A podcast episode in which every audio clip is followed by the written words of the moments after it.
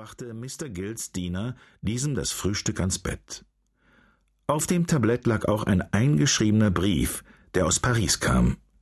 Dringend und persönlich, nicht vom Privatsekretär zu öffnen, stand rot unterstrichen auf dem Umschlag. Miss Cagild richtete sich im Bett auf, strich eine blonde Haarsträhne aus dem Gesicht und starrte einige Zeit unentschlossen auf den Brief, bevor er ihn seufzend öffnete. Er zog nur einen dünnen Bogen heraus, der eng mit der Maschine beschrieben war und weder Datum, Anrede noch Unterschrift trug. Am 18. Oktober fuhren sie in Begleitung einer kleinen Gesellschaft nach Paris. Auch Miss Ethel Seddings, die ihren wahren Charakter nicht kannte, hatte sich ihnen angeschlossen. Sie beging Selbstmord, um ihren Nachstellungen zu entkommen. Man nennt mich den Hexer. Mein wirklicher Name ist Henry Arthur Milton. Wenn Sie sich für meine Persönlichkeit interessieren sollten, können Sie alles Nähere von Scotland Yard erfahren. Da Sie ein Mann sind, der große Besitzungen sein eigen nennt, gebe ich Ihnen eine Gnadenfrist, um darüber zu verfügen. Nach einer angemessenen Zeit komme ich nach London und bringe Sie um. Miska las den Brief mehrmals durch, drehte das Blatt dann um, fand aber nichts weiter darauf. Zum Teufel, wer ist denn der Hexer? fragte er. Und der Diener, der in diesen Dingen bewandert war, erzählte ihm Verschiedenes über diesen allbekannten Mann. Miska betrachtete den Umschlag von allen Seiten, aber auch dadurch wurde er nicht klüger. Er lachte und wollte den Brief schon zerreißen, überlegte es sich aber im letzten Augenblick anders. Später am Morgen sprach er mit seinem Sekretär. Schicken Sie diesen Wisch mit einem Begleitschreiben an Scotland Yard. Er hätte die unangenehme Sache vergessen, wenn er nicht bei der Rückkehr vom Mittagessen einen Herrn in seiner Wohnung angetroffen hätte. Der Mann sah düster aus, trug einen kurzen schwarzen Bart und stellte sich als Chefinspektor Bliss von Scotland Yard vor. Ach, Sie kommen wegen des Briefes, das ist doch Blödsinn. Sie nehmen die Sache doch nicht etwa ernst. Bliss nickte langsam.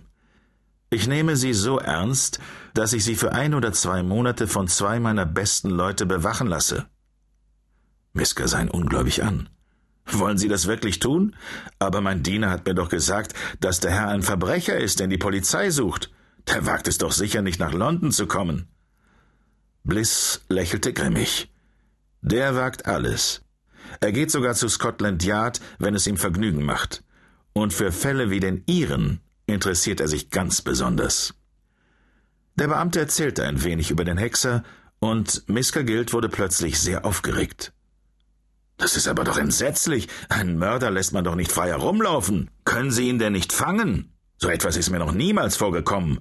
Außerdem war die Sache in Paris tatsächlich ein Unglücksfall. Das arme, verrückte Ding hat die Türen verwechselt. Ich bin über den Vorfall genau orientiert, Mr. Guild, entgegnete Bliss ruhig. Und ich möchte nicht gern mit Ihnen darüber sprechen. Aber eines muss ich Ihnen sagen. Ich kenne den Hexer und seine Methoden wohl am besten. Und ich kann Ihnen versichern, dass er sein Wort unter allen Umständen hält. Wir müssen Sie also beschützen. Stellen Sie kein neues Personal ein, ohne mich zu verständigen. Und benachrichtigen Sie mich täglich, wohin Sie gehen und was Sie unternehmen wollen. Der Hexer ist meines Wissens der einzige Verbrecher auf der Welt, der sich nur auf seine Verkleidungskunst verlässt. Wir haben in Scotland Yard kein Foto von ihm, und ich bin einer der wenigen, die ihn jemals ganz ohne Maske gesehen haben. Miska war wenig erfreut über die Aussicht, sich im Voraus festlegen zu sollen. Er gehörte zu den impulsiv veranlagten Menschen und wusste niemals genau, wo er sich in der nächsten Stunde aufhalten würde. Außerdem wollte er nach Berlin reisen. Wenn Sie England verlassen, bin ich nicht für Ihre Sicherheit verantwortlich, erwiderte Bliss kurz. Mr. Guild wurde bleich.